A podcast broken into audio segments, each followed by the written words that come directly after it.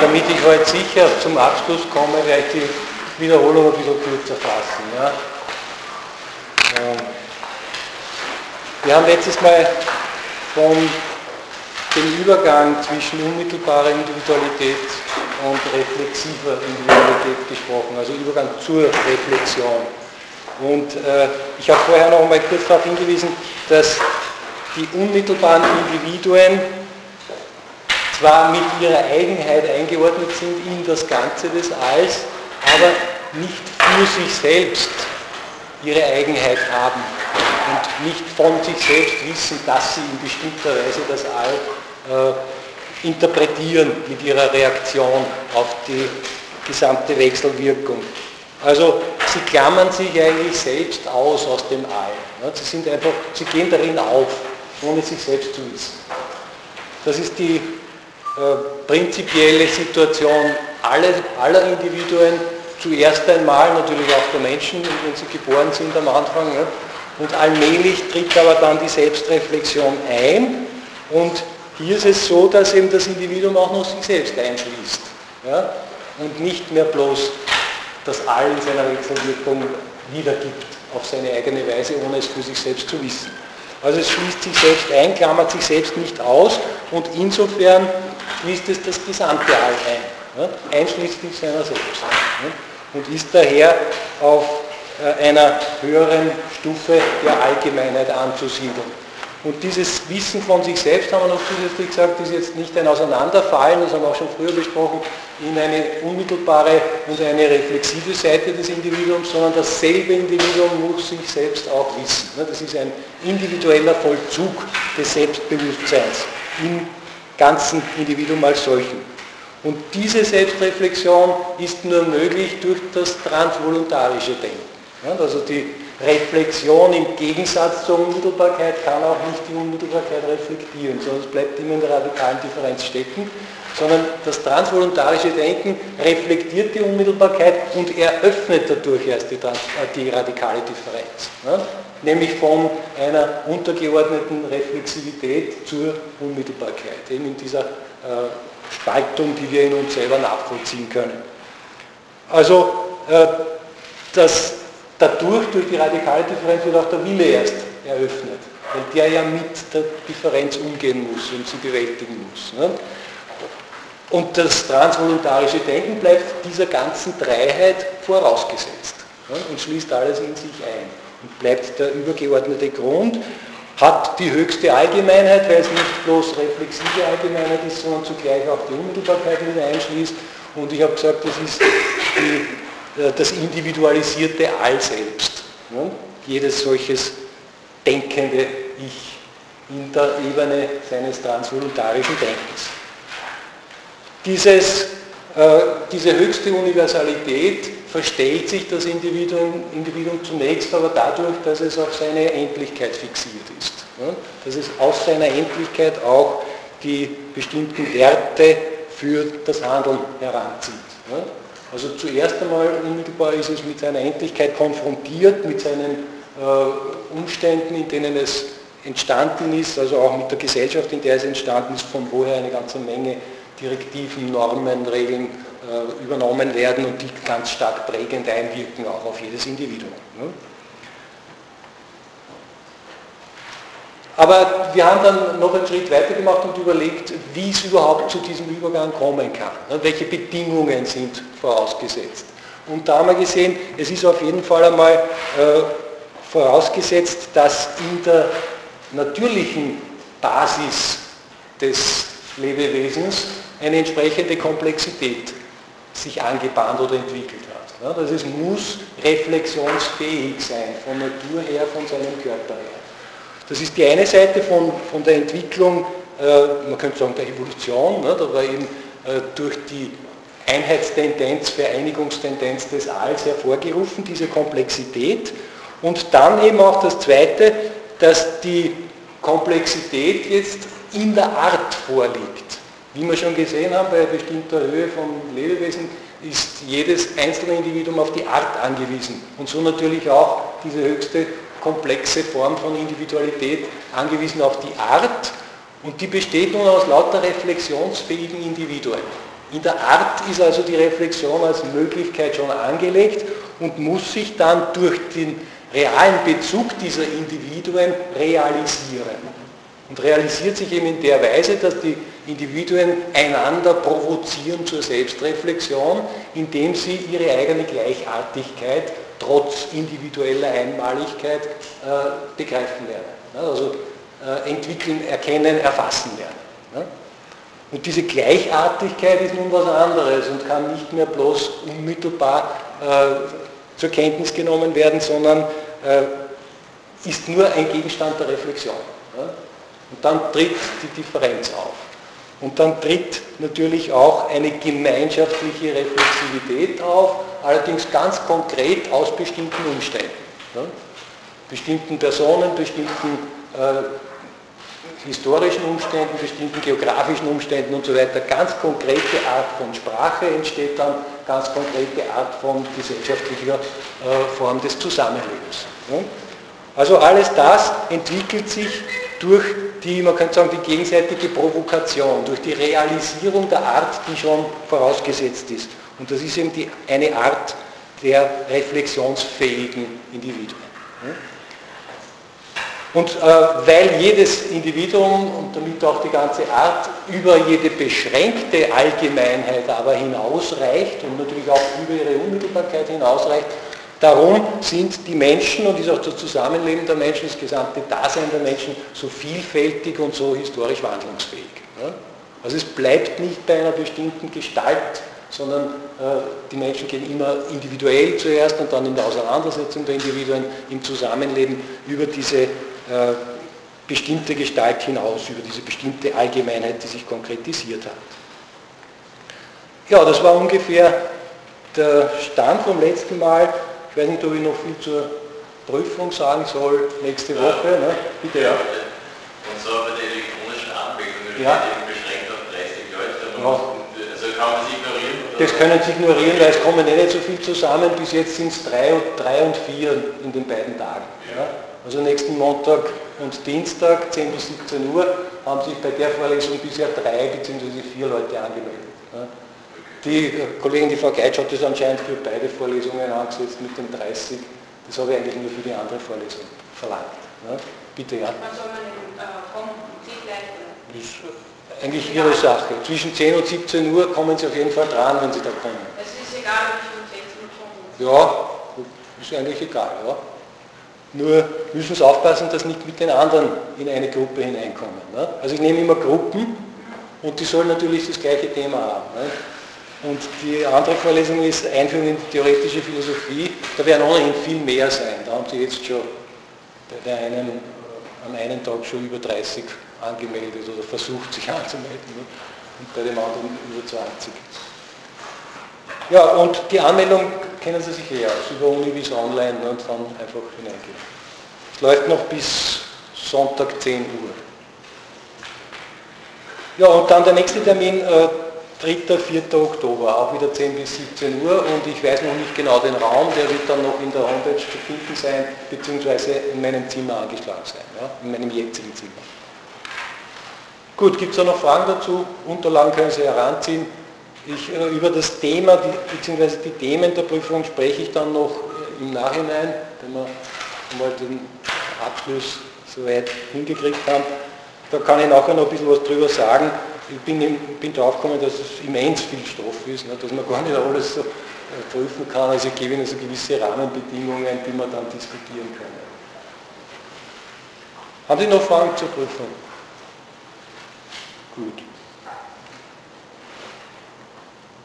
Also aus diesem Übergang von der Unmittelbarkeit zur Reflexion, wie er sich in der Menschenart ereignet, äh, entsteht dann eben auch die ganze problematische Existenzweise des über die wir ja schon verschiedentlich gesprochen haben, dass er eben nicht mehr unmittelbar eingeordnet ist in das Ganze, sondern äh, die Handlungsmöglichkeiten entscheiden muss, äh, weil die Reflexion eben die, die Wahl äh, verschiedenster Handlungsmöglichkeiten auf, aufdeckt und, und, und, und eröffnet. Und daher steht der Mensch immer gesehen auch immer im Risiko der Mittel, ne? man weiß nie genau, wie eine Handlung ausgeht im Vorhinein, und im Risiko der Zwecksetzung. Ne? Das Risiko der Mittel wird üblicherweise von der äh, neuzeitlichen Erfahrungswissenschaft behandelt und möglichst reduziert. Ne? Das Risiko der Zwecksetzung hingegen ist ein spezifischer Gegenstand der großen Philosophie von jeher gewesen, seit es diese große Philosophie gegeben hat. Also wie sollen wir handeln, in welche Richtung äh, können wir einen, einen sinnvollen Zweck finden. Und die Frage ist jetzt, äh, wie kann unsere bisherige Analyse dazu beitragen, einen solchen Zweck zu finden? Was, äh, welche Antwort kann uns das transvoluntarische Denken diesbezüglich geben? Die bisherigen Zwecke haben wir auch schon kurz erwähnt gehabt. Nicht? Auf der einen Seite Egoismus, auf der anderen Seite Ideologie. Das ist das, was üblicherweise verwendet wird. Äh, die beiden Wertsetzungen bieten sich an. Einerseits unsere eigene Unmittelbarkeit, die als eigene Lust genommen und oberster Zweck gesetzt, macht alles andere zum Mittel und ist natürlich real nicht zu halten. Ich bin nicht wirklich oberster Zweck aller sonstigen Dinge und Menschen. Äh, und das andere eben die Ideologie gestützt auf die Reflexivität, wo eben allgemeinere Zwecke dann äh, argumentativ belegt werden sollen, was aber immer auf bestimmten Axiomen beruht, die selbst nicht mehr überprüft werden.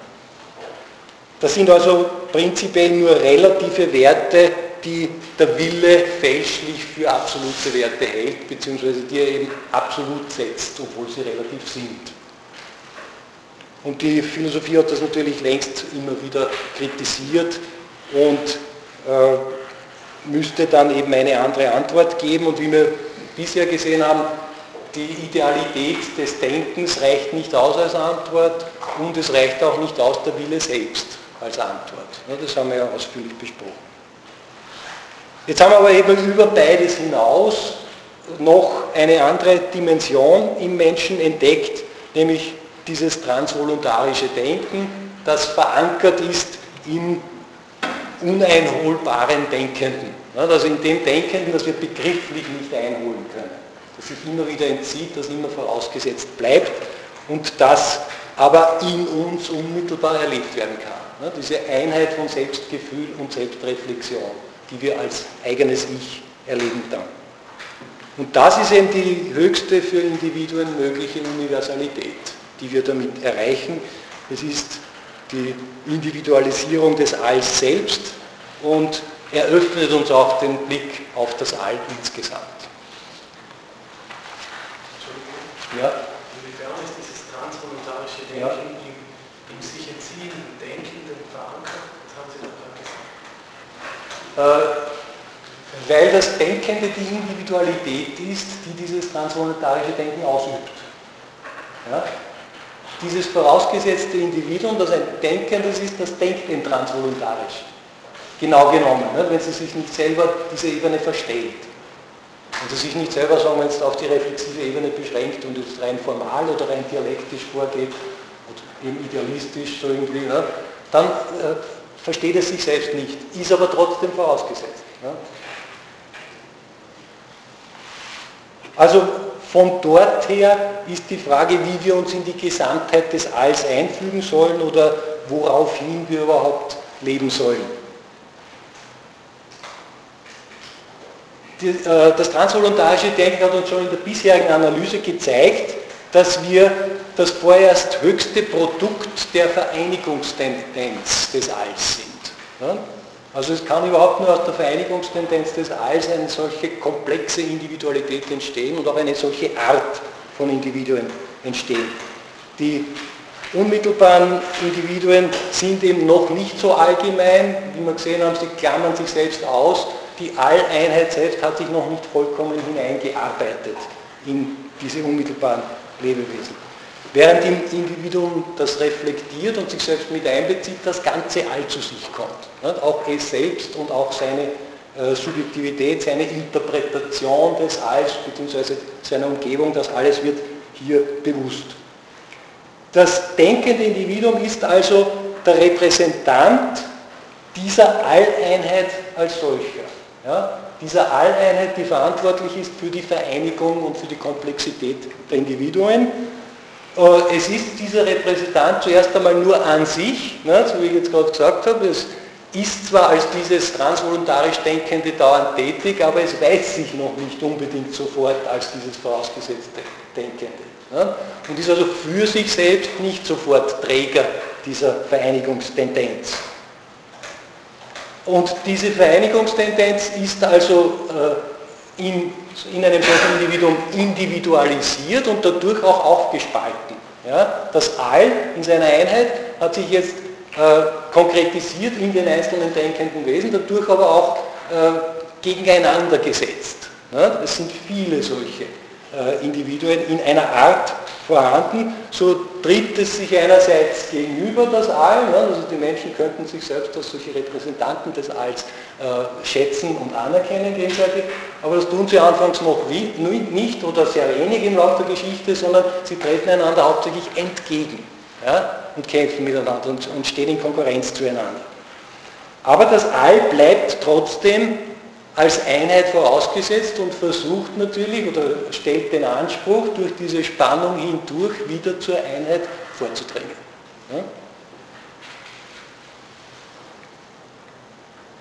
Diese Entgegensetzung ist natürlich eine gegenseitige Behinderung. Ne? Also die Individuen schränken sich gegenseitig ein, dadurch, dass sie in Konkurrenz treten zueinander äh, und irgendwie einander unterdrücken. Also alle diese Herrschaftsverhältnisse, die dann im Laufe der Geschichte entstehen. Und daher können sie sich nicht voll entfalten als Repräsentanten des All. Ja? Weil sie aber eingeschränkt sind, weil sie gar nicht wirklich so leben können, wie sie als Individuen angelegt sind, wie sie sich als solche äh, verwirklichen können. Das geht dann unter solchen Umständen nicht. Aber was hier nicht geht, ist den eigentlichen Sinn erfüllen und der heißt eben, dass durch die vollkommene Selbstentfaltung der Individuen zugleich eine vollkommene Gemeinschaft der Individuen entstehen soll. Also wenn alle Individuen sich vollkommen entfalten würden, dann würden sie auch vollkommen miteinander übereinstimmen, aufeinander abgestimmt sein, gemeinsam harmonisch zusammenleben können. Oder man kann es auch umgekehrt sagen, durch die vollkommene Gestaltung oder durch die Vervollkommnung der Gemeinschaft sollen sich auch die Individuen vervollkommnen können. Also man kann das nicht trennen, ganz klar. Wir haben ja gesehen, das Einzelindividuum ist abhängig von der Art und entsteht nur durch die Art, ne, ist ganz eng miteinander verbunden. Also muss sich auch beides zugleich verwirklichen die Vereinigungstendenz des Alls selber, aus der wir entstanden sind, sollte eingesehen werden als die wesentliche Aufgabe des Menschen. Dieser äh, Tendenz gemäß eben dann die Spaltung zwischen dem, dem All, das in, den verschiedenen Individuen vorhanden ist, wieder zu überwinden und zu überbrücken. Und das soll eben dann im, sowohl im individuellen Leben als auch im Zusammenleben der Menschen äh, entsprechend durchgeführt, vorangetrieben und äh, jeweils neu gestaltet werden, beziehungsweise bis auf die höchste Spitze getrieben werden. Und solange das nicht vollkommen eingetreten ist, diese Übereinstimmung der Individuen, bleibt die Aufgabe noch bestehen, es voranzutreiben.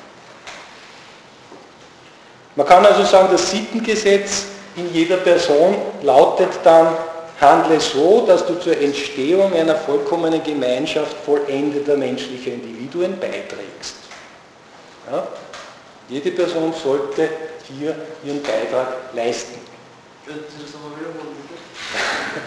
Handle so ist leicht zu merken. Ne? Ja, ich muss selber nachschauen. Dass du zur Entstehung einer vollkommenen Gemeinschaft vollendeter Individuen beiträgst. Ja? Weil sich beides gemeinsam erfüllen müsste, vollkommene Gemeinschaft und vollendete Individuen. Nur beides zusammen kann sich voll realisieren. Und das ist ein Appell, der sich jetzt nicht nur an die Einzelperson richtet, sondern der gleichzeitig auf die ganze Gesellschaft gerichtet ist natürlich, auf die Weltgesellschaft, auf den gesamten Geschichtsprozess. Der Geschichtsprozess sollte dorthin gehen, sollte in dieser äh, Vollendung dann zu seinem Sinn kommen und zu seinem Ziel kommen. Ja?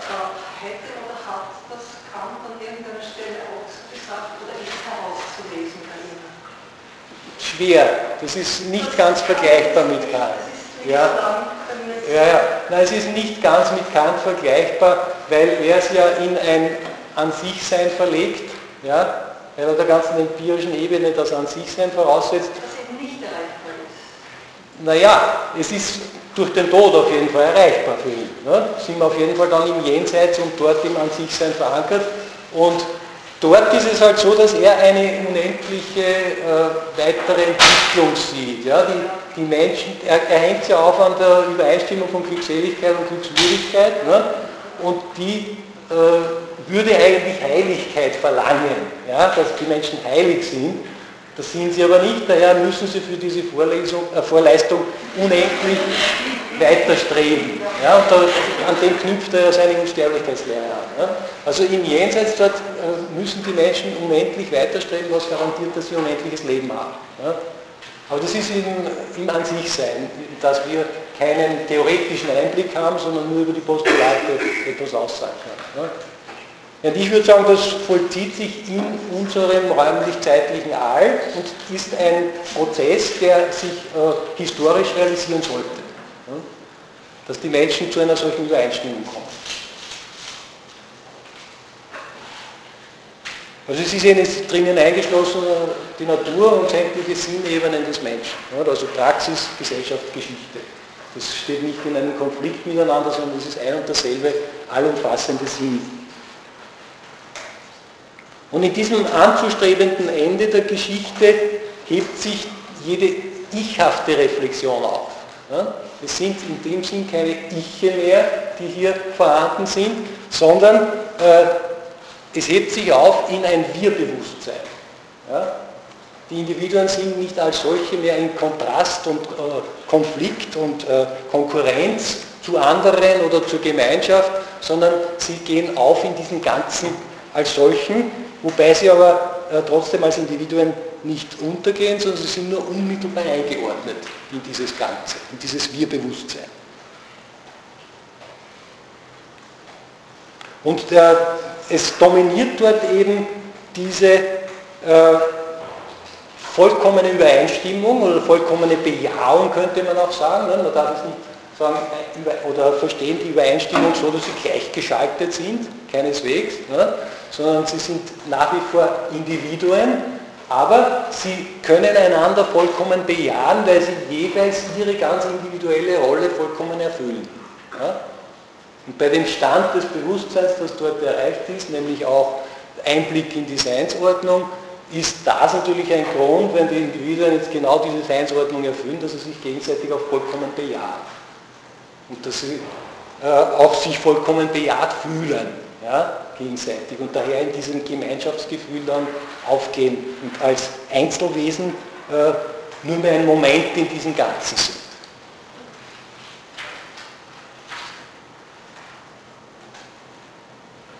Ja? Es ist dann auch ähm, ein Ende ähm, jeglichen Fragens und Strebens? Ja, ja, im Grunde schon. Es ist ein reines Genießen. Ja? Ich komme noch ein bisschen darauf zu sprechen, das ist eine vollkommene Bejahung gegenseitige und ein Leben, ja, das alle Probleme des, des Menschseins auflöst.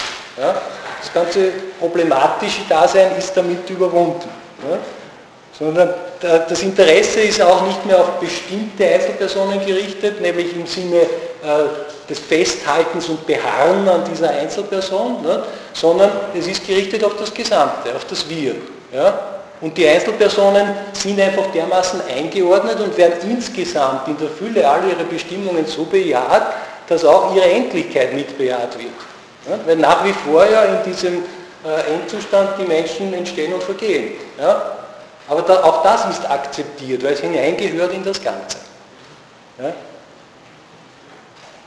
Also man könnte auch sagen, dass hier äh, der Tod seinen Stachel verliert die ganze Begrenztheit der Menschen überwunden ist. Ne? Trotz, de, trotz der, der, natürlichen äh, äh, Vergänglichkeit, die nach wie vor übrig bleibt, ne?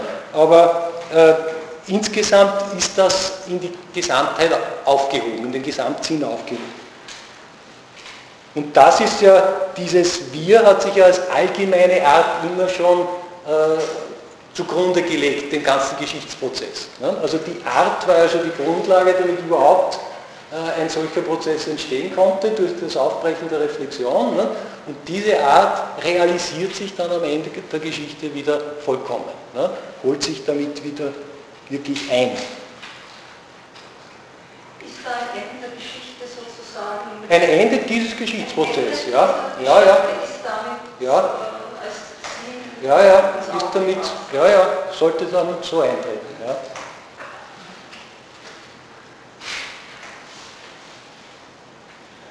Ja, und äh, die, die einzelnen Individuen gehen also dann auf in einer übergeordneten Individualität. Ne? Das Ganze, dieses Wir, ist dann auch wieder ein individuelles Wir. Eine ganz bestimmte Gestalt, eben, die sich aus einem bestimmten Geschichtsprozess ergeben hat. Und das ist eben dann der Endzweck dieses Prozesses und wenn er sich realisiert hat, dann nenne ich das ein Vollendungszentrum.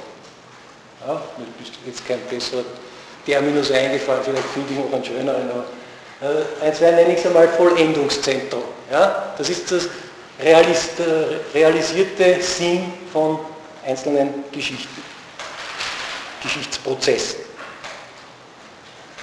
Und damit ist eben die Menschheit selber durch ihre Problematik hindurch wieder zurückgegangen in die Fraglosigkeit. Ja, ist jetzt wieder vollkommen eingeordnet in das Ganze. Und hat dadurch auch durch diese Verbindung aller denkenden, transvoluntarisch denkenden Iche, durch diese, äh, diese Gesamtheit, diesen Zusammenschluss ein höchstmögliches Wissen vom gesamten All. Ja, obwohl man das nicht so genau sagen kann, wie das was da alles gewusst wird und wie das im Detail aussieht, kann man auf jeden Fall sagen, dass es höchstmögliche Bewusstheit vom Gesamten ist. Wie immer das dann auch inhaltlich sein mag.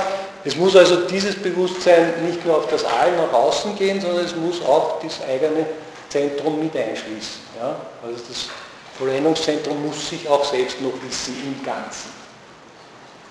Und man könnte auch sagen, das ist dann so quasi ein Gehirn des Alls, in dem es sich selbst weiß, ne, das da entstanden ist.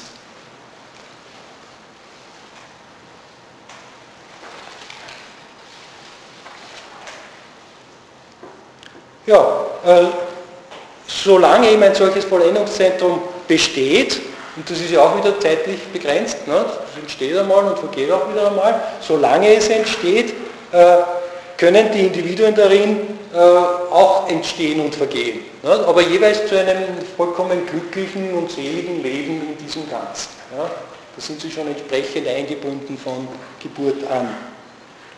Und das, der, das ganze Wir als solches ist davon nicht beeinträchtigt. Also die einzelnen Individuen entgehen und, äh, äh, entstehen und vergehen wieder, ne? aber das ganze Wir bleibt, solange es eben überhaupt vorhanden ist. Ne?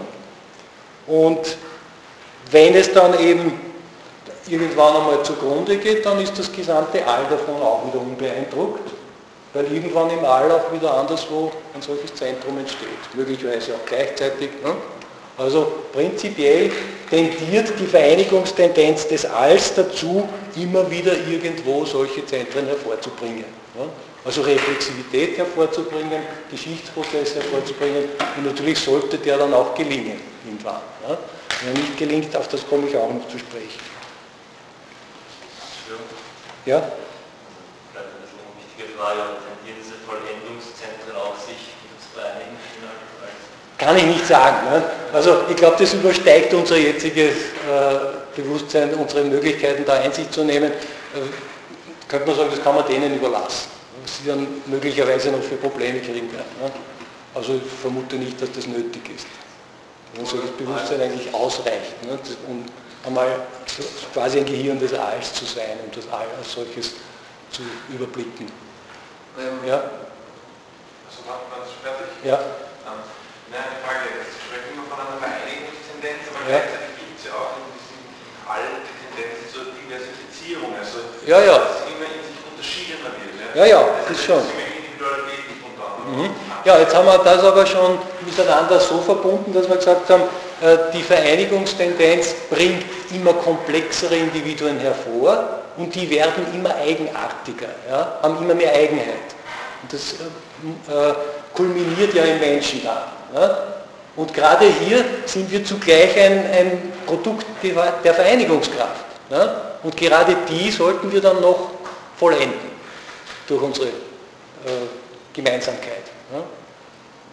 Also das löst sich nicht aus. Die Diversifizierung äh, bleibt auf einer Ebene, wo zugleich durch die Differenzierung auch wieder die Art äh, aufrechterhalten wird. Ja, das sehen Sie auch schon im Tierreich, die sind ja schon viel komplexer, das habe ich auch mal ausgeführt, ne? die höheren Tiere sind schon viel komplexer und, und eigenständiger und individueller als irgendwelche Regenwürmer oder Bakterien oder irgend sowas, die man kaum unterscheiden kann voneinander. Und trotzdem ist hier die Art immer vorausgesetzt und eine Gemeinsamkeit äh, äh vorgegeben, in der das Ganze zusammengehört. Ja? Und trotzdem fällt der Mensch aber heraus aus dieser Allgemeinheit. Zuerst einmal im ersten Schritt, ja, eben weil er sich selber wissen muss, nicht? um einmal das Ganze einbeziehen zu können in sein Bewusstsein. Ja? Also das einzig Störende im gesamten Prozess des Alls ist äh, diese, diese Zeit des Geschichtslaufs, ja, wo Reflexion vorhanden ist und die Menschen sich äh, herausnehmen aus der Gesamtordnung als Individuen und erst durch diese Phase hindurch dann wieder zur Übereinstimmung kommen sollten. Man könnte auch sagen, im Idealfall wäre es so gewesen, dass durch die Selbstreflexion dann sofort dieser Sinn eingesehen wird und die Gesellschaft sofort darauf hingearbeitet hätte. Ne? Aber im realen Lauf der Geschichte ist es ziemlich anders gelaufen. Ne? Also mit allen möglichen Repressionen und so weiter, ne? Herrschaftsverhältnissen. Ich habe noch eine Frage, äh, jetzt rechtsphilosophisch, können ja. Sie dann versuchen, einige Ableitungen zu machen. Ja. Sehen Sie moderne Rechts- und Fassungsstaaten, wo individuellen Rechten gleichsam jedermann garantiert werden, schon einen wesentlichen Schritt dahin? Also äh, da bin ich sehr skeptisch, ja, weil die modernen Demokratien und Verfassungsstaaten ja zu, zum größten Teil ein Produkt des kapitalistischen Verwertungsprozesses sind. Und die Individualität, die dort angestrebt wird, ist eine subsumierbare Individualität, die äh, in das Ganze sich einordnen soll und nach ganz bestimmten Kriterien und Normen äh, äh, ihre, ihre Arbeit und ihren Beitrag leisten soll, nämlich letztlich immer zur Vermehrung von Kapital. Ja? Aber letztlich ist ja im All auch diese Subsumierung. Nein, eben nicht. Nein, nein, nein, nein. Ja, ja, das schon, aber es ist nie eine Subsumierung, es kommt nie äh, das Individuum selber zu kurz. Jedes Individuum nimmt seinen Platz im All ein und ist als solches unersetzbar. Ja? Das beginnt bei den materiellen Dingen, sie können nicht eines durch das andere ersetzen. Und wenn es vergeht, dann bleibt nicht der Platz leer, dann wird man einem anderen ausgefüllt, sondern äh, der Platz selbst vergeht sozusagen. Das, das ganze All ändert sich. Das All ändert sich und ich komme aber auf die wesentliche äh, Haltbarkeit oder Dauer, vor allem was die Menschen betrifft, noch zu sprechen. Ja? Weil für die Menschen wird das ja speziell zum Problem. Ansonsten ist es ja so, dass die Individuen eben ihre Tätigkeit eingebracht haben in das All ne? Und, und insofern weiter existieren. Ne? Jedes Individuum, auch wenn es zugrunde gegangen ist, hat einmal eine Kraft ausgeübt. Und diese Kraft geht ja nicht verloren, die, die wirkt ja weiter in den anderen, wie minimal sie auch sein mag. Ne? Bei Menschen müssen wir dann eine spezielle Art noch dieses Weiterwirkens äh, mit einbeziehen. Ne?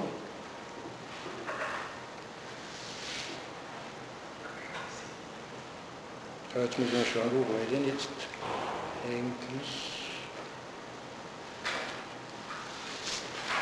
Ja.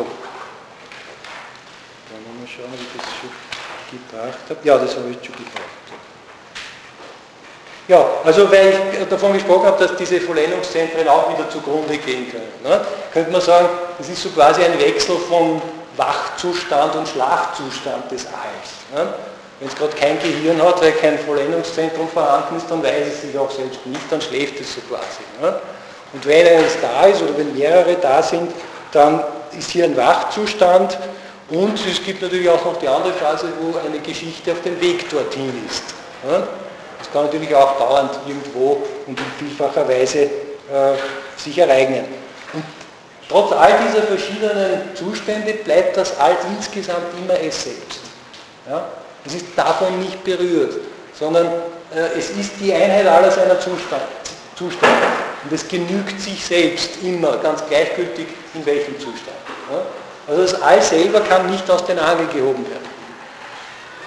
Äh, wenn irgendwelche äh, Zerstörungen äh, stattfinden, dann immer im Gesamten des Alls.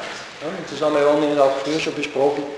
Das Endliche geht immer nur zugunsten eines anderen Endlichen zugrunde. Und letztlich müssen irgendwelche Teilchen überbleiben, aus denen die Vereinigungstendenz dann wieder komplexere Individuen herstellen kann.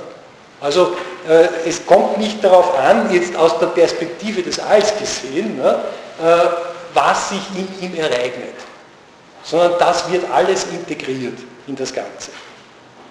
Und in dieser, äh, in dieser Vereinigungskraft des Alls, die ja auch alle Reflexion, alle Geschichtsprozesse hervorgebracht hat, schlummern dann auch alle vergangenen und alle zukünftigen Vollendungszentren.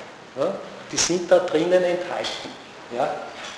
In diesem Modell ist auch Platz für mögliche Welten, in denen völlig andere Naturgesetze also alles ganz anders ist für uns unvorstellbar, also wo andere Ordnungen gelten oder na, würde ich, naja gut, solange es diesen Rahmen nicht sprengt, dass es Individuen sein müssen, ja. die schon in sich komplex sind, mehr oder weniger. Ne? Also bei den kleinsten Teilchen sind immer noch räumlich ausgedehnt, wie wir das halt schon äh, besprochen haben. Ne?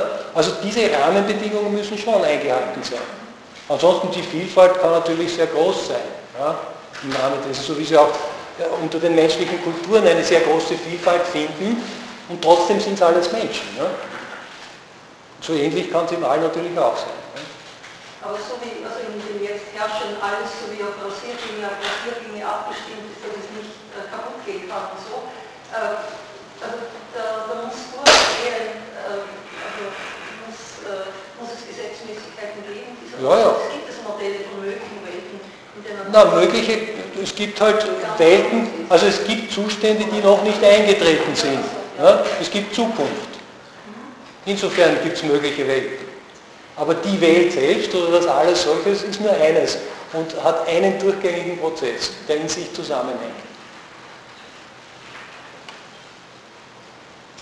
Ja, äh, ich wollte jetzt noch darauf hinweisen, wieso es überhaupt äh, sicher ist, dass die Möglichkeit eines solchen Endzustands besteht. Ja? man könnte sagen, das passiert überhaupt nie, das kann ja gar nicht eintreten. Ja? Und da möchte ich eben äh, das so absichern, dass ich sage, die Möglichkeit dazu ist schon aus dem Anfang der Geschichte zu ersehen, weil ja aus der Allgemeinheit der Art dann diese Individualität der reflexiven äh, Lebewesen entstanden ist. Ja? Also aus der Allgemeinheit der Art ist dieses ganz und gar individuelle, sogar sich wissende individuelle entstanden. Und daher ist auch diese Allgemeinheit der Art in allen solchen Individuen äh, grundlegend und fundierend verankert und prägt das ganze Individuum und erhebt auch wirklich in diesem Individuum jeweils den moralischen Anspruch auf die Realisierung dieses Sinnes. Also aus dem Übergang von der Art in die Individualität ergibt sich auch der umgekehrte Übergang äh, aus der Individualität in Gemeinschaft wieder zur vollkommenen, äh, vollkommen realisierten Art.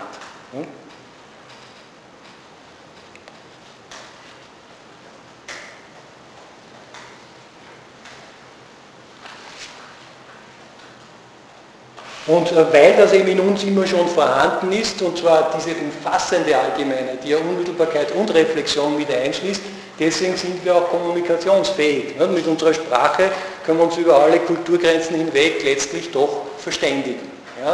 Beziehungsweise mit unserer Unmittelbarkeit können wir uns emotional zuwenden wir können uns einfühlen in andere Personen, ne? wir können uns ihnen zuwenden, wir können auch umgekehrt von den anderen Personen wieder die Zuwendung bekommen. Ne? Und das alles ist ein sich durchdringen von äh, Reflexivität und, und äh, Unmittelbarkeit. Ne? Das spielt ja zusammen. Ich habe auch schon darauf hingewiesen, dass in der Entwicklung äh, unserer selbst eben alle Kräfte herangezogen werden sollen und nicht irgendwie eine Hierarchie, dass man zuerst einmal nur das Denken spielen lässt und dann irgendwo unten kommen die Emotionen. Ne? Sondern das muss alles äh, möglichst abgestimmt auf das jeweilige Individuum zum Zug kommen und eingesetzt werden. Ne? Das spielt alles zusammen. Weil eben diese grundlegende Allgemeinheit, in der schon alles eingeschlossen ist, in jedem Individuum voll und ganz wirksam ist. Es muss nur herauskommen. Die Gleichartigkeit zwischen den äh, Menschen ist immer begründend mit dabei, in jedem Zustand des äh, eigenen Lebens und des Zusammentreffens der Menschen. Also in jedem individuellen und gesellschaftlichen Zustand. Und das kann man jetzt sogar noch weitertreiben und sagen, das gilt auch da, wo die Menschen sich gegenseitig bekämpfen. Ja? Und man kämpft, bekämpft sich spezifisch auf menschliche Weise. Ja? Und unterdrückt Menschen anders, als man Tiere unterdrückt. Ja? Es gibt dann höchstens noch äh, manche Abirrungen, wo so getan wird oder dieses Missverständnis gefördert wird, dass bestimmte Arten von Menschen unter Menschen oder gar Tiere seien. Ja? Also äh, die europäische Expansion nach, äh, nach Amerika, also zum amerikanischen Kontinent, hat, äh, war beladen damit, die Indianer zuerst einmal als Tiere zu erklären. Ja? Das sind irgendwie ganz untergeordnete Geschöpfe und die hat man dann auch entsprechend behandelt. Da stecken aber dann meistens irgendwelche äh, Herrschaftsinteressen dahinter oder irgendwelche Konkurrenzinteressen, die so ein Missverständnis aufrechterhalten. Das ist natürlich dann ein massiver Rückschlag in der Entwicklung der Menschheit, wenn Menschen in der Weise ausgegrenzt werden. Also die Wahrheit ist vielmehr, dass äh, diese äh, Art, diese Gleichartigkeit der Menschen überall mitwirksam ist. Und ich habe das in einer früheren Vorlesung zur Rechtsphilosophie auch angegeben, es liegt diese Gleichartigkeit der Menschen jedem Recht auch zugrunde. Es muss äh, die Gruppe, die das Recht gibt, muss darauf eingehen, dass die Gruppe, die das äh, Recht zu übernehmen hat, auch versteht, was hier von ihnen gefordert wird. Und in diesem Verständnis steckt aber schon drinnen, dass sie prinzipiell auch rechtsfähig sind und dass sie auch Recht schaffen könnten. Ja, sodass diese Differenzierung zwischen denen, die das Recht bestimmen und setzen und denen, die es nur einhalten sollen, dass die nicht aufrechtzuerhalten ist. Die Gleichartigkeit der Menschen liegt schon zugrunde, ist schon vorausgesetzt. Sonst kommt es überhaupt nicht zu einem Rechtsverständnis. Äh, diese Art, äh, gehen noch einmal darauf ein, die Art, die hier zugrunde liegt, ist äh, für uns auch die nächstliegende Gestalt des Absoluten. Also dieses Alls. Das All hat sich durch seine Vereinigung, Vereinigungstendenz bis dorthin entwickelt, immer weiter und aus dieser Komplexität sind wir selbst dann entstanden. Also es ist die nächstliegende Gestalt des Absoluten und daher ist sie für uns auch die maßgeblichste Gestalt. Wir sollen genau diese Gestalt wieder realisieren oder voll zur Verwirklichung bringen.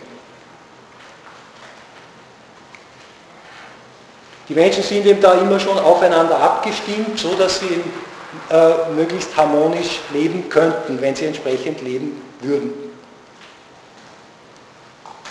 Äh, eben, ja, das habe ich ohnehin schon gesagt, dass die, das All in seiner Aufspaltung trotzdem eins bleibt. Ne? Das spaltet sich auf in die Menschen und bleibt trotzdem eins und dieser Anspruch der Vereinigung, diese Vereinigungstendenz, die bleibt dann aufrecht und überträgt sich als Forderung äh, auf die getrennten, möglicherweise gegeneinander agierenden Menschen. Und auch hier wieder klar, dass zuerst einmal äh, die Endlichkeit die Sicht auf diesen Sinn des Geschichtslaufs und der Gesellschaftsbetätigung verstellt. Ja, wenn man zuerst einmal nur äh, relative Werte heranzieht, ja, aus, dem eigenen, äh, aus der eigenen Existenz oder eben aus den vorgegebenen Regeln der Gesellschaft. Aber diese äh, relativen Werte sind nur da, deshalb überhaupt möglich, weil Entscheidungen des Willens dahinter stehen und der Wille damit ja relatives Absolut setzt. Ja? Und diese Kraft zur Entscheidung in der ganzen Relativität der Reflexion, die ist nur möglich, weil der Wille schon verankert ist in diesem absoluten Sinn. Weil er von dort her überhaupt Entscheidungen treffen kann. Ja? Er versteht sich nicht richtig, er missversteht sich und strebt Ziele an, die es nicht wert sind anzustreben. Aber er kann diese Entscheidungen auch nur fällen, weil es einen Sinn gibt und ein Ziel gibt, von dem her er äh, seine Kraft erhält. Ja? Also durch die Verankerung im Ganzen, in diesem All, äh, ist überhaupt auch Entscheidung erst möglich. Ja? Wir haben ja gesagt, Entscheidung des Willens ist ja äh, eigentlich eine Verabsolutierung von, von Relativität. Ne? Meistens, ne? wenn man in so, relativen Zwecken stecken bleibt. Ne? Aber was dahinter steht, ist eben schon dieser Gesamtsinn. Ne? Und von dem her kann der Wille überhaupt seine absolute Kraft dann ausspielen. Also diese äh, uneingeschränkte Harmonie aller Menschen ist das Ziel der Menschheitsgeschichte und ist von der Seinsordnung her aufgegeben. Ja? Es ist nicht irgendwie willkürlich äh, gesetzt vom Willen, sondern es ist insgesamt die Art, wie wir uns in das Ganze einzufügen hätten. Und das, was eben in diese Richtung tätig ist, ist eine sinnvolle, moralisch gute Praxis. Ein gutes Leben. Ja. Und das ist genau das, was eben das transvoluntarische Denken von uns verlangt. Ja. Also aus dieser Analyse resultiert dann diese Stoßrichtung. Und dabei ist zu beachten, dass der Wille hier nicht dogmatisch festgelegt wird durch Richtlinien. Ja? Was dabei rauskommt, ist nicht irgendein allgemeines Gesetz, das Menschen auf bestimmte Weise einhalten müssen, sondern die Verantwortung und die Abschätzung der Situation ist ganz dem Individuum überlassen. Es muss jedes Individuum, eben weil es individuell ist, weil es einmalig ist und weil es in einer einmaligen Situation steht, darum muss auch jedes Individuum für sich in jeder Situation entscheiden, was jetzt diesem Ziel am besten dient. Ja? Also da gibt es jetzt keine inhaltliche Festlegung von Pazifismus oder sonst was. Ne? Da kann eben äh, Gespräch, Dialog oder Streit das Wesentliche sein, das Richtige im Moment sein, ne? Krieg oder Frieden, das ist jeweils zu entscheiden. Da gibt es keine dogmatischen Festlegungen, die alle nur aus der Reflexion kommen und im Bereich der Reflexion stecken bleiben. Ne? Das Individuum ist völlig frei, auf dieses Ziel hin in seiner Weise tätig zu werden. Und trotzdem nicht orientierungslos. Ja? Also, dass es nicht dogmatisch ist, heißt nicht, dass nicht eine Richtung vorgegeben ist. Die Richtung ist ganz klar auf die Steigerung, Verbesserung des Zusammenlebens und auch auf die Entfaltung der eigenen Person. Beides zusammen gleichzeitig. Und dort könnte man natürlich auch sehr viel Gesellschaftskritik üben. Ne? Weil man einer Gesellschaft die äh, Individuen überhaupt nur subsumierbar macht und als Subsumption auffasst. Und kann man dann sehr gute Parallelen ziehen zwischen äh, unserer kapitalistischen Gesellschaft und dem, äh, dem Vorgehen der Erfahrungswissenschaft, ne, die ja auch versucht, alles, was individuell vorhanden ist, in irgendwelche allgemeinen Strukturen aufzugeben. Ne. Also nur subsumierbar zu machen und dann dadurch auch verwertbar, berechenbar und äh, für die entsprechenden gesellschaftlichen Interessen einsetzbar. Also äh, diese, diese Direktive, die sich ergibt aus der vorausgesetzten Art, ne, aus der Art selbst, aus diesem Geschichtsziel, die äh, engt uns nicht ein in unserer Tätigkeit, sondern sie regt uns an, möglichst auf unsere eigene individuelle Weise zu diesem Ganzen beizutragen.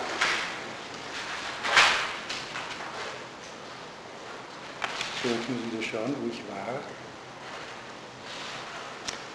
Äh, es ist aber auch klar, dass äh, die einzelne Praxis von Menschen nicht gefeit ist dagegen, dass andere Menschen jetzt die Absichten, die guten Absichten, die, die großen Anstrengungen in diese Richtung einfach hintertreiben oder behindern oder sogar ins Gegenteil umkehren. Ja, da ist man nie sicher davor. Man kann sich noch so sehr selbst moralisch motivieren und auf dieses Ziel hin motivieren. Äh, wir können an allen möglichen Umständen scheitern. Also sowohl an natürlichen Umständen als auch an gesellschaftlichen Umständen, als auch an historischen Umständen, weil eben die Zeit für manches einfach noch nicht reif ist. Und die Frage ist jetzt, ob dadurch diese moralischen Handlungen eigentlich ihren Sinn verlieren, ja? weil sie sich nicht realisieren können, nicht so, wie wir uns das vorher ausgedacht haben. Ja? Man könnte fragen, ob sie umso sinnloser werden, je wirkungsloser sie werden. Ja? Äh, Dazu möchte ich äh, einerseits darauf hinweisen, dass wir in der empirisch-historischen Erkenntnis überhaupt nie mit Sicherheit sagen können, wie äh, sinnvoll eine Handlung gewesen ist.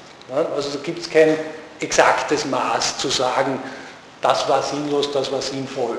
Also wir können uns das gar nicht anmaßen, in der bestimmten Situation zu urteilen, ob die Menschen jetzt richtig gehandelt haben, ob sie moralisch gehandelt haben, ob sie auf ein übergeordnetes Ziel hingehandelt haben oder ob sie irgendwie nur einen Schein äh, aufrechterhalten wollten. Das ist die eine Seite.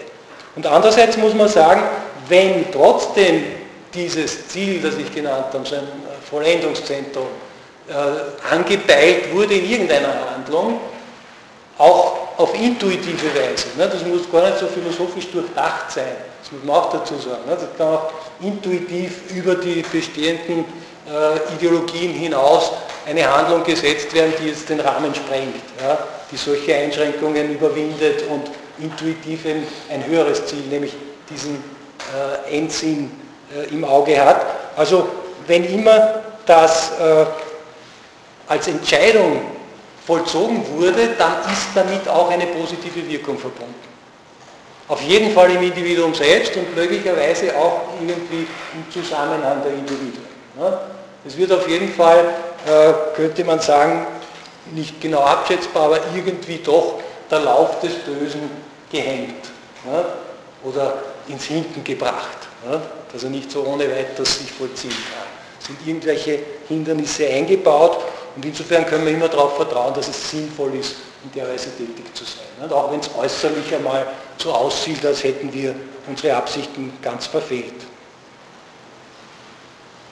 Und der Fortschritt im Geschichtsprozess, der eigentliche Fortschritt, nicht der, der heutzutage propagiert wird, ne? der eigentliche Fortschritt im Geschichtsprozess äh, und schon gar das schließliche Gelingen dieses Geschichtsprozesses speist sich aus lauter solchen Beiträgen der einzelnen Individuen, wie groß oder klein sie auch sein mögen. Jeder Beitrag ist notwendig, denn ohne diese Beiträge würde das Endziel gar nicht erreicht werden. Es würde gar nicht eintreten, wenn diese äh, Handlungen in Richtung auf Verbesserung der eigenen Person und Verbesserung des Zusammenlebens nicht gesetzt worden wären. Also das ist zugleich eben auch die Forderung, die ununterbrochen in uns wach ist ne, und die in jedem Zustand der Geschichte und jedem äh, Wachzustand des Menschen auch äh, tätig und wirksam ist. Wir sollen in diese Richtung an und das sprengt eben auch alle Scheuklappen immer wieder, dass die Menschen sich hinwegsetzen über irgendeine bestimmte äh, Weltanschauung oder irgendeine Religion und so weiter, weil sie sagen, es ist nicht human, wenn ich so nach Vorschriften mit anderen umgehe. Und da muss gar nicht sehr viel Philosophie dahinter sein, sondern das lässt sich spüren. Das ist auch eine Antwort auf eine frühere Frage, wo es geheißen hat, ist es denn so, dass wir darauf angewiesen sind, dass wir so Philosophie betreiben und anders können wir gar nicht moralisch handeln? Ne? Am Anfang des Semesters, glaube ich, war das nochmal Thema. Äh, und da kann man jetzt sagen, nein, wir sind nicht darauf angewiesen. Also die Philosophie ist nicht unbedingt nötig. Wir können auch aus uns selbst schöpfen und aus uns selbst draufkommen. Ne? Das geht darum, dass wir das tun und nicht bloß, dass wir es einsehen. Das Einsehen allein bringt gar nicht viel. Obwohl es natürlich auch beitragen kann, klarerweise. Es kann natürlich äh, die Position verbessern, auch die Begeisterung verbessern und so weiter. Also in diesem äh, Gesamtbewusstsein, in diesem Wir-Bewusstsein am Ende der Geschichte sind alle menschlichen Individuen mit ein bezogen und enthalten, die jemals entschieden gehandelt haben. Diese Entscheidung auf ein sinnvolles Ziel hin, die geht ein in das Ganze und jedes, jedes Individuum, jeder Mensch ist ja als vorausgesetztes transvoluntarisch denkendes Wesen schon eingebaut in diese Allgemeinheit da. Ja? Kann daraus gar nicht mehr herausfallen. In diesem Vollendungszentrum wenn es dann wirklich eintritt, äh, blickt die ganze Art zugleich zurück auf ihr eigenes Werden. Ja? Also es ist ein Bewusstsein, ein Wir-Bewusstsein, das aber jetzt nicht abgetrennt ist von seiner Entstehung, sondern das in sich alle diese Handlungen enthält und aufbewahrt und als Bewusstsein dann auch ein Wissen von diesen Handlungen hat. Sodass jedes einzelne Leben, das überhaupt äh, entscheidend beigetragen hat, nämlich als Entscheidungskraft im, äh, im Handeln dazu beigetragen hat, dass jedes solches äh, gemeinsame äh, äh Leben, individuelle Leben mit eingeschlossen ist in dieses Vollendungszentrum. Ja? Es ist mit eingeschlossenem Blick zurück und in diesem Blick zurück sind ja auch die Individuen selber mit eingeschlossen als Denkende, ja, in ihrer allgemeinsten äh, Ebene. Und insofern blicken sie im Vollendungszentrum nicht nur auf alles, sondern oder unter anderem auch auf das eigene Leben zurück. Und sehen das eigene Leben dann im Gesamtsinn. Ja, und können es von dort her beurteilen. Wie weit es eben entsprechend dem Gesamtsinn äh, vor sich gegangen ist und wie weit nicht. Also von dort her diese Art von, äh, sind wir noch nicht ganz bei der Unsterblichkeit, aber äh, jedenfalls einmal, was die einzelnen Vollendungszentren betrifft. Ja? Ein Wissen von sich selbst, aber nicht jetzt aus, aus äh, individueller Sicht bloß, sondern im Ganzen. Sodass das eigene Leben immer schon eingeordnet ist in das Ganze. Ja? Und von dieser Ganzheit her natürlich äh, verklärt ist und zugleich aber natürlich auch die Abweichungen zu Bewusstsein kommen. Ja? Es wird also das Leben damit auch beurteilt. Ne? Das ist so quasi dann die Strafe dafür, wenn man schlecht gehandelt hat, dass man das äh, dann auch dauernd zur Kenntnis nehmen muss. Ne? Dass man so und so gegen den Sinn gehandelt hat. Aber trotz dieses Rückblicks ne, ist eben alles aufgehoben dann in einem solchen Zentrum, äh, in dem Sieg des Guten, könnte man sagen. Ne? Es hat sich dann doch diese Harmonie der Menschen durchgesetzt. Durch alle Repressionen hindurch, durch alle Gräuel, die da jemals vollzogen wurden, ne, ist doch letztlich dann diese Gesamtheit, dieses Wir-Bewusstsein eingetreten. Ne? Und daher dieses Glücksgefühl in den dann lebenden Individuen, ne, die eben, äh, das Gesamtbewusstsein tragen und zugleich eben auch eine Schau des Ganzen. Ne? Also die Schau des ganzen Alls mit, diesem, äh, mit dieser Höchstform an Bewusstsein, die sich hier entwickelt hat. Das einzige Problem, das jetzt noch bleibt, ist diese Vergänglichkeit der Vollendungszentren. Ne? Äh, und da könnte man sagen, okay, wenn das doch nur vorübergehend vorhanden ist, dann geht ja mit so einem Vollendungszentrum auch wieder alles positive Handeln zugrunde, das dazu beigetragen hat, dass es entstanden ist. Und hier müssen wir eben prinzipiell noch eine Erweiterung der Verwandtschaft reflexiver Lebewesen ansetzen. Ist, wir sind nicht bloß in der Menschheit miteinander verwandt, sondern wir sind eben prinzipiell über alle Raum, Räume und Zeiten hinweg mit reflexiven Lebewesen verwandt.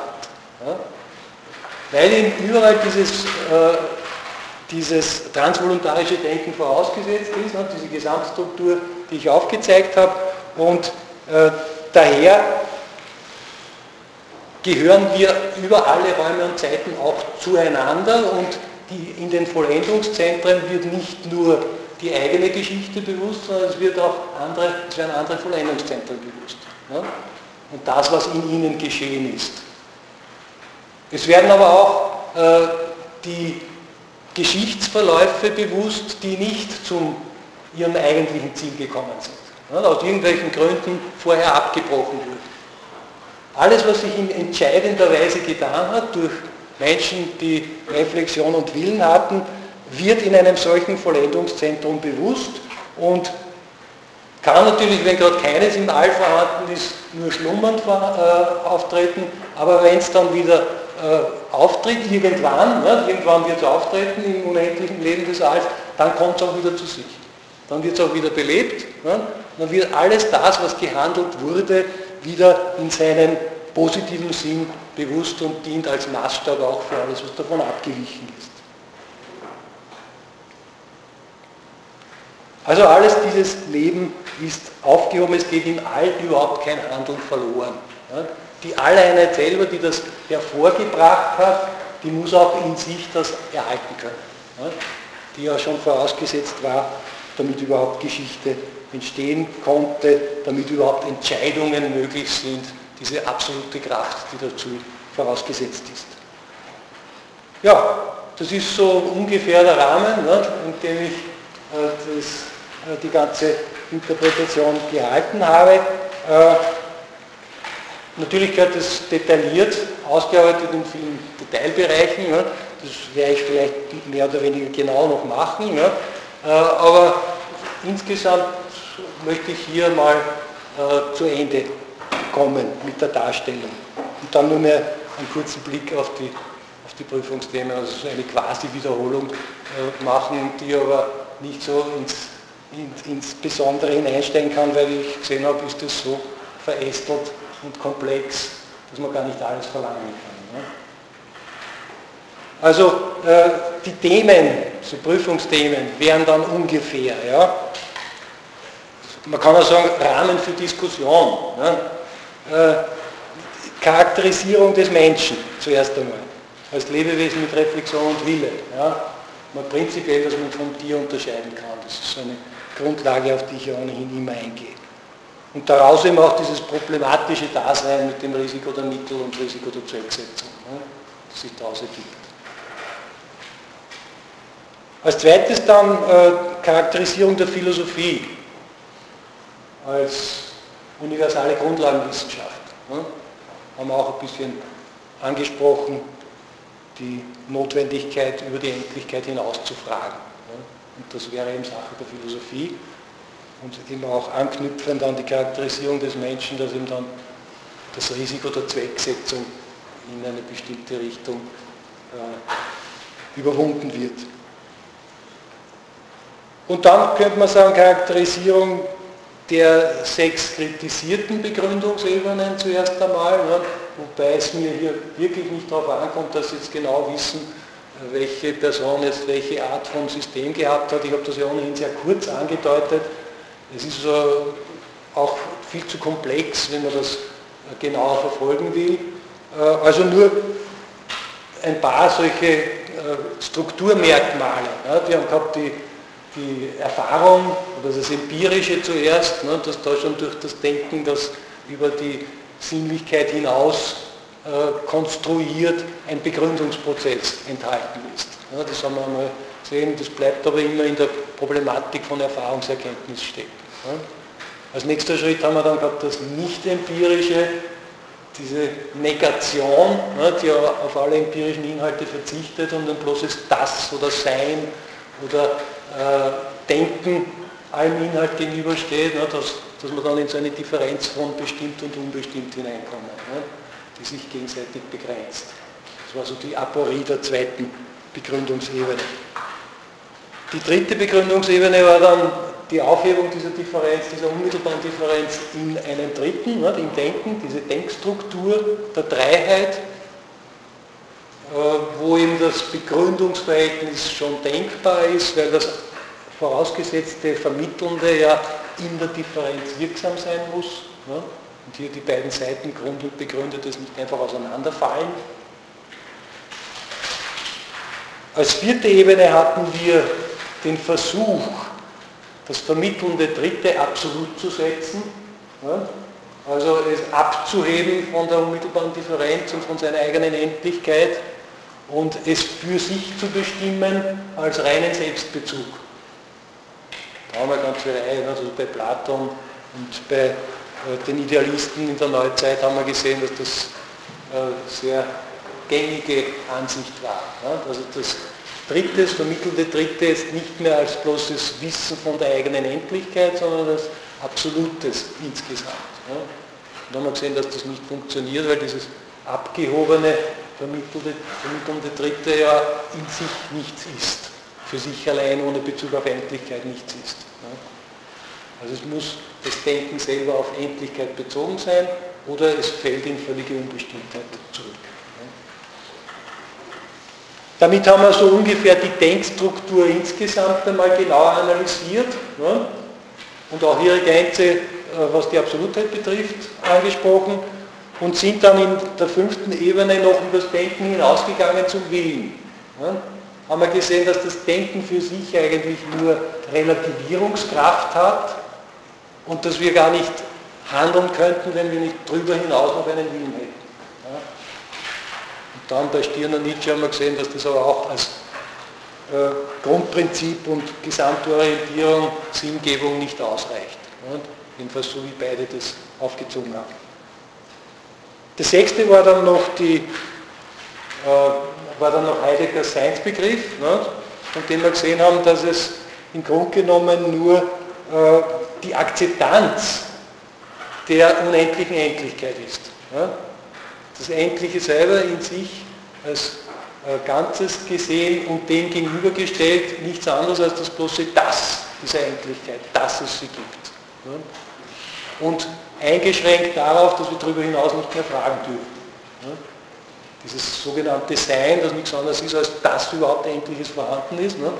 Auch äh, indem dann auch alle Unterschiede zugrunde gehen, so ähnlich wie wir es schon bei Parmenides gesehen haben. Äh, dieses, dieses Sein oder das ist nicht das Absolute, sondern ist selbst auch von Heidegger explizit als zur Endlichkeit gehörig angesetzt. Es ist eigentlich nur der Begriff der Endlichkeit selber. Dass sie ist, ohne dass wir wissen, wie sie begründet ist. Und gerade weil sie als Endliche erfasst wird, müssten wir darüber hinaus fragen, was denn eigentlich das Absolute ist. Also das waren die, die sechs äh, kritisierten Begründungsebenen und darüber hinaus habe ich dann äh, meine Analyse begonnen ne? und die könnten wir jetzt auch noch ein bisschen unterteilen. Äh, da ist also der erste Punkt einmal überhaupt die radikale Differenz. Ne? Das ist einmal der ganz wesentliche Schritt, dieser Unterschied zwischen Reflexion und unmittelbaren Qualitäten. Ne? Da ist einmal eine Grenze des Denkens gesetzt. Zuerst nur ein Problem, aber ein wesentliches Problem, dass eben alle anderen vorangegangenen Hinblicke übersteigt. Weil die anderen sind alle irgendwie bloß in der Allgemeinheit der Reflexion verblieben. Und wir haben ja gesehen, es ist kein anderes zu finden gewesen, kein anderes des Denkens, sondern es ist alles nur in der Allgemeinheit äh, stecken geblieben. Und hier mit der äh, Unmittelbarkeit im Sinne der unmittelbaren Qualitäten ist jetzt etwas in unserem Bewusstsein aufgetreten, was sich nicht denken lässt was sich nicht in die Allgemeinheit aufheben lässt. Und damit eben eine ganz neue Problematik.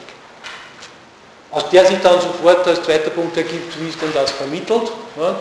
Haben wir gesehen, zuerst einmal äh, als erste Annäherung, der Wille geht damit um und damit wird auch der Wille bestimmt als Vermittlung dieser Differenz, als praktische Bewältigung dieser Differenz. Wir haben aber auch gesehen, dass der Wille selber äh, schon voraussetzt eine Vermittlung und das wäre die ursprüngliche Vermittlung. Die ursprüngliche Vermittlung der radikalen Differenz, haben wir gesehen, ist eigentlich das ganze Individuum als solches. Das aber nicht mehr bloß der Begriff ist, klarerweise, so wie da auch der Wille über die bloße Begrifflichkeit hinausgehen muss, ne? weil er ja die Unmittelbarkeit mit einschließt, diese ganz individuelle Seite. Äh, also ursprüngliche Vermittlung im an sich seienden Individuum, ne, das wir unmittelbar spüren, sind für uns selbst. Ne, und äh, in dieser Endlichkeit unseres Individuums dann die Selbstproblematisierung des Willens. Dass er sich bewusst ist, er ist zwar Entscheidungskraft für alles, was in der radikalen Differenz auftreten kann, aber er hat von sich aus kein Kriterium, wie er entscheiden soll. Ja? Als von sich aus völlige Beliebigkeit, Willkürlichkeit, Maßlosigkeit. Und da müsste dann eben die übergeordnete Ebene noch herangezogen werden. Da haben wir dann den Unterschied zwischen den Arten des Denkens gemacht. Ne? Das eine ist subvoluntarisch in radikaler Differenz zur Unmittelbarkeit und das andere transvoluntarisch über der Vermittlung des Willens noch stehend. Ne? Und aus dem heraus dann äh, die Analyse der Seinsordnung und vor allem der Übergang dann vom unmittelbaren Individuum zum reflexiven Individuum. Und die Richtung hin auf ein Vollendungszentrum. Das wären so ein paar äh, Schwerpunkte, die wir diskutieren könnten, aber äh, ich werde sicherlich nicht darauf beharren, dass Sie da jetzt alle Details genau auswendig können, sondern Sie sollten sich damit auseinandersetzen und das dann eher besprechen mit mir, was Sie an Einwänden haben und so weiter. Äh, und äh, dass wir vielleicht gegenseitig dann uns besser verstehen und die Sache besser verstehen. Gut, gibt es jetzt noch irgendwelche Fragen dazu? Ja, also Moment. Also diese Vereinigungstendenz. Ja. Aus der Einheit des Alls. Ne? Darum nenne ich es auch immer wieder Alleinheit, weil es das Ganze ist. Ne? das habe ich auch entwickelt, äh, aus dem Bewusstsein von einem echten Sein, das unserer äh, Bewusstseinsebene, unserer subjektiven Ebene noch vorausgesetzt ist. Und da haben wir unmittelbare Bewusstseinsinhalte gehabt, reflexive Bewusstseinsinhalte und das Bewusstsein selbst als Wille. Das war alles nur Bewusstsein. Dann haben wir darüber hinaus fragen müssen, was liegt denn da noch zugrunde und das war das unmittelbar erlebbare eigene Individuum. Und das ist ein Sein, schlechthin. Ne? Und von diesem Sein her können wir jetzt nicht mehr fragen, äh, äh, also kann man nicht mehr behaupten, es sei jetzt äh, in die unendliche Endlichkeit eingebunden und eigentlich gar nicht vorhanden, sondern wir müssen sagen, alles, alles dieses Sein, das da äh, äh, aneinander vorhanden ist, muss ein ganzes bilden, sonst gäbe es dieses Sein. Ja? Es gibt kein drüber hinaus mehr, also könnte man nur ins Nichtsein hineinkommen. Ja? Das ist die Ebene des Seins damit erreicht und die muss ein Ganzes sein. Und aus dieser Einheit des Alls ergibt sich dann auch die Vereinigungstendenz. Ja? Und aus dem, allerdings aus dem Gegeneinander der Individuen, sofern sie eben überhaupt noch auf einer unmittelbaren Ebene stehen, ergibt sich dann auch die Möglichkeit für Zerstörung. Ja? Nach gewissen Gesetzen. Aber wenn wir dann weiter voranschreiten in dieser Vereinigungstendenz, da kommen wir auch zu immer komplexeren Individuen. Und bei Menschen speziell ist dann die Vereinigungstendenz äh, am wirklichsten geworden und am, am forderndsten geworden. Ja, da war noch. Das ja. Ähm, einerseits das Verhältnis zwischen Individuum und transvoluntarischem Denken. Das ja. transvoluntarische Denken, das die unmittelbarste Tätigkeit des Individuums. Kann man das so sagen? Hm. Des reflexiven Individuums, ja, das schon weil, äh, aber es ist ein Zusammenhang zwischen dem unmittelbaren Individuum selber, dem, dem Leiblichen, ne, dazu haben wir gesagt, dem Selbstgefühl und der Selbstreflexion. Also diese Spannung ist immer mit drinnen, also ob das jetzt so unmittelbar ist, es ist immer eine Unmittelbarkeit, die über unsere Reflexion hinausreicht. Aber solange wir überhaupt noch Iche sind, ja, ist immer auch die Reflexion mit eingebunden. Aber das transvoluntarische Denken ja? selbst ist ja nicht Nein, es ist das, was diese, ja, in gewissem Sinn schon noch, weil es ja bezogen ist auch auf die eigene Unmittelbarkeit nicht? und den ganzen Raum in sich einschließt. Also unmittelbare Inhalte, reflexive Inhalte, den Willen, ja, und dieses Ganze, und auch noch die Individualität selbst, die da vorausgesetzt ist. Ja. Das alles wird im transvoluntarischen Denken eingeschlossen. Und insofern ist es in sich immer gespannt und äh, naja, und aufgefordert, was dagegen zu tun, ne? voranzuschreiten. Und nie so völlig unmittelbar. Wir sind im Wachzustand nicht mehr unmittelbar. Das können wir uns erst wieder im Vollendungszentrum erwerben. Ja? Kann man dann sagen, dass das transvoluntarische Denken Denken ist? Ja, ja, schon. Weil sonst, wenn es kein Denken wäre, dann würde es ja zurückfallen auf eine andere Ebene. Ne? Dann könnte man gar nicht den Willen selber noch einmal reflektieren. Ich habe gesagt, dass der Wille dieses Problem hat. Ne? Der ist das oberste Entscheidende, baut selber schon auf einer Reflexivität auf, sonst ist er kein Wille, wenn er nicht unmittelbar ist. Ne? Und äh, er hat aber das Problem, dass er noch ein Maß über sich hinaus braucht. Und das weiß er auch. Ne? Reflektiert sich selbst noch. Das heißt, er hat noch ein Denkendes über sich. Und das kann etwas völlig anderes sein, habe ich ein paar Mal argumentiert. Ne? Das müsste in der Einheit des äh, der Individualität zusammenkommen. Aber die, die bloße Unmittelbarkeit haben wir als Menschen im Wachzustand nicht mehr. Die ist vorbei. Ne? Da muss man schauen, dass tief schlafen. Ne? Erholen sie sich davon. Oder dann eben erst wieder im Vollendungszentrum. Warum ist es aber unmittelbar im Vollendungszentrum die Handlung? Ja, weil, weil dann das Ich-Bewusstsein in der Weise gar nicht mehr da ist. Ne? sondern nur mein Wir-Bewusstsein. Und das bedeutet auch, dass der Einzelne ja? im jetzigen Stand der Geschichte dieses Vollendungszentrum nur als, als Vorbote gewissermaßen darauf hinleuchten kann. Ja.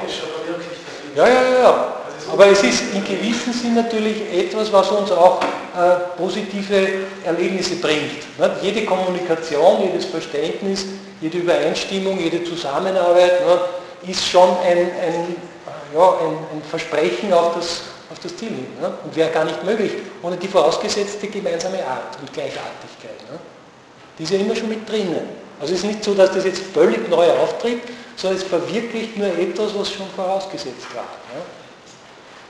Ich würde das nicht irgendwie einen, einen epochalen Sprung der Menschheit implizieren. Was?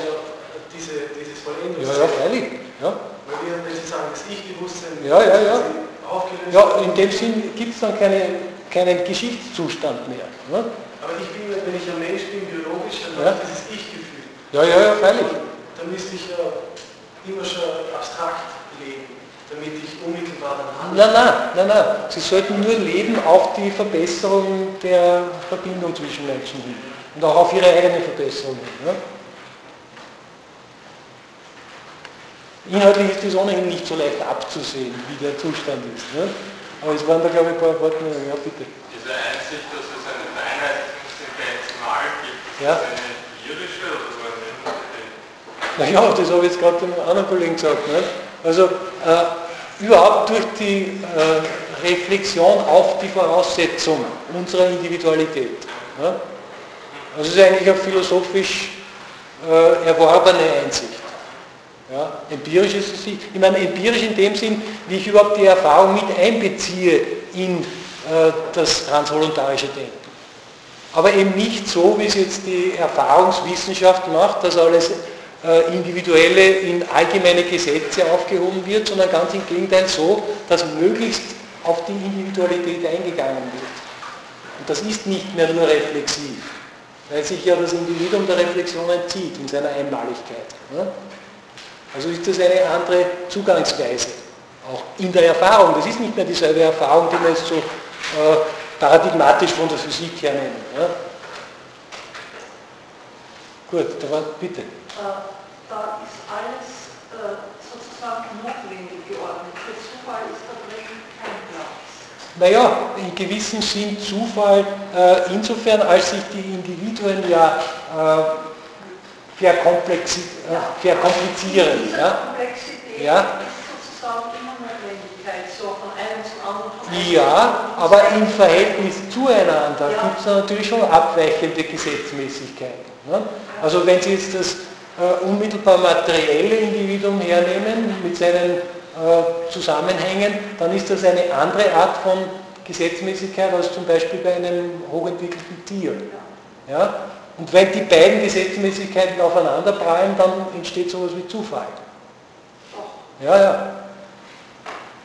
Also es ist, es ist freilich, es ist in einer Gesamtordnung, äh, wir dürfen nicht, äh, nicht äh, uns verführen lassen durch eine, einen Ordnungsbegriff, in dem das Individuum nicht Platz hat. Ja? Weil es ja, das wäre so eine Subsumption von allem unter ein allgemeines Gesetz. Ja? Während so wie wir äh, wirklich die Individuen mit einbeziehen und auch ihre Komplexität, ja, entstehen Spannungsverhältnisse, die sich nicht begrifflich auf eine, auf eine mathematische Formel bringen lassen. Ja. Das, man könnte schon sagen, es ist trotzdem das Gesamtgesetz des Alls und das lässt sich nicht in der physikalischen Weise durchschauen. Ne?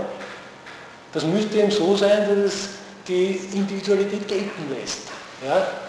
Und das können wir eigentlich im Laufe der Geschichte schon gar, wie wir jetzt beisammen sind, ne, in, diesem, in diesem Punkt der Geschichte nur überhaupt nicht erfassen, wie das eigentlich sein könnte. Ne. Das sollte im Bewusstsein des Vollendungszentrums dann einigermaßen deutlich werden. Ne. Bitte, ja. Ähm, Wir haben gerade von Spannungsverhältnissen zwischen Individuen gesprochen.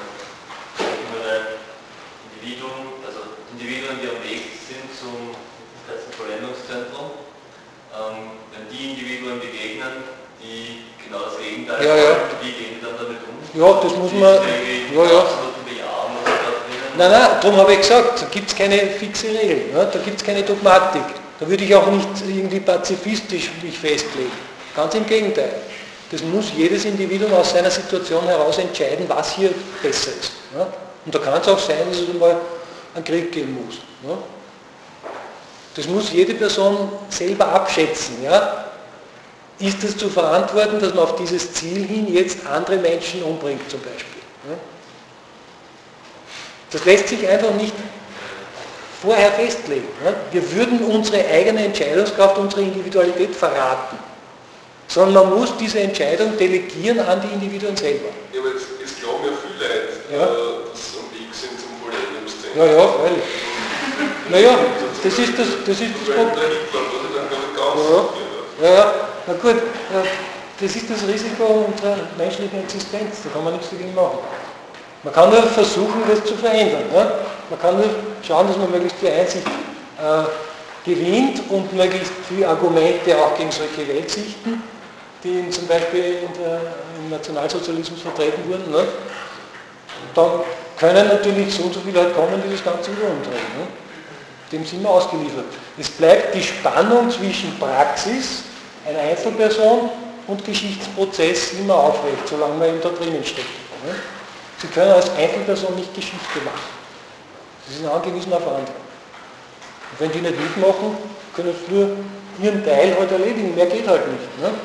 Bitte, ja. Habe ich das richtig verstanden, dass also in einem Zustand handeln wir alle unmittelbar, oder? Ja, dann schon, ja. Also dieses Wir-Bewusstsein hat keine Reflexion. Na schon, es hat schon noch eine Reflexivität, aber die betrifft jetzt das Ganze. Ja? Und die einzelnen Individuen drinnen sind so quasi, man könnte es vergleichen mit den Zellen eines Körpers. Die Ja, funktionieren dann nur nicht. ja sie, sie, sie sind schon zugleich Träger dieses Wir-Bewusstseins. Ja, aber sie sind als Einzelpersonen so vollkommen eingeordnet in die Ganzheit, dass sie in ihrer Einzelheit, ja, mit Ich ist immer verbunden, dass ich mich herausnehme auch. Ne? In ihrer Einzelheit sind sie nicht mehr wichtig. Und wird das jetzt insgesamt dann sprunghaft oder sukzessiv? Schwer zu sagen. Ich glaube, es könnte auch sukzessiv passieren. Man könnte es vielleicht vergleichen damit, wie in einem Säugling schon langsam die, die Selbstreflexion entsteht. Ne? So gehst du wieder zurück. Geht es dann möglicherweise wieder zurück. Nein, nicht zum Säugling, sondern nicht zur Vollendung. Ne? Naja, in gewissem Sinn, wenn Sie nur das Gleiche herausnehmen, ist dieselbe Unmittelbarkeit wieder. Nicht? Aber es ist eine, eine neue Ebene. Eben durch den Geschichtsprozess Aber hindurch. da können wir uns ja gar nicht erfreuen, weil wir können ja gar nichts mehr reflektieren. Naja, aber wir sind dann zugleich als transvoluntarisch denkende Wesen in diesem Gesamtbewusstsein mit enthalten. Und da, da haben wir aber gar nichts mehr davon. Also, Ja, was wollen Sie denn davon haben? Ja, wenn Sie dann von dort her selber sehen, dass Sie richtig gelebt haben, dann werden Sie sich daran freuen. Also ich kann mich dann als Individuum trotzdem nutzen. Ja, ja, ich habe gesagt, das sind wir ein, wir sind eingebunden in dieses Ganze, ja, äh, als Denkende, als transvoluntarisch Denkende und dieses ganze Vollendungszentrum wirft einen Blick zurück auf sein Werden. Ja. Und insofern werfen Sie auch selbst, wenn Sie damit drinnen sind, einen Blick auf Ihr eigenes Leben. Also viel mehr habe ich nicht zu bieten, was, die, was das ewige Leben nach dem Tod betrifft. Ne? Ja, war nicht noch weiter? Ja, bitte. Also ähm, würde mich interessieren, wie man sich am Vollendungszentrum ähm, eine gesellschaftliche Ordnung im rechtlichen vorstellen kann. Gibt es nicht mehr. Okay, das wäre genau Ja, ja, ja. unmittelbar passiert ist, aber Ja, ja. die Notwendigkeit zum Beispiel von einer rechtlichen Sphäre in Form Nein, nein, nein, nein. Na, das Recht, das Recht ist eine Krücke. Ja? Das Recht steht immer in der Spannung zwischen den allgemeinen Gesetzmäßigkeiten, die da formuliert werden, und der Individualität der Menschen.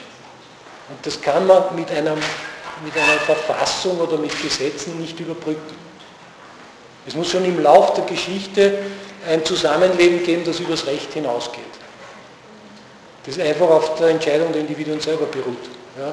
Und nicht auf irgendwelchen formal gefassten Normen. Ja? Gut, ja, dann danke ich für die rege Beteiligung, wünsche Ihnen schöne Ferien. Ja? Danke vielmals.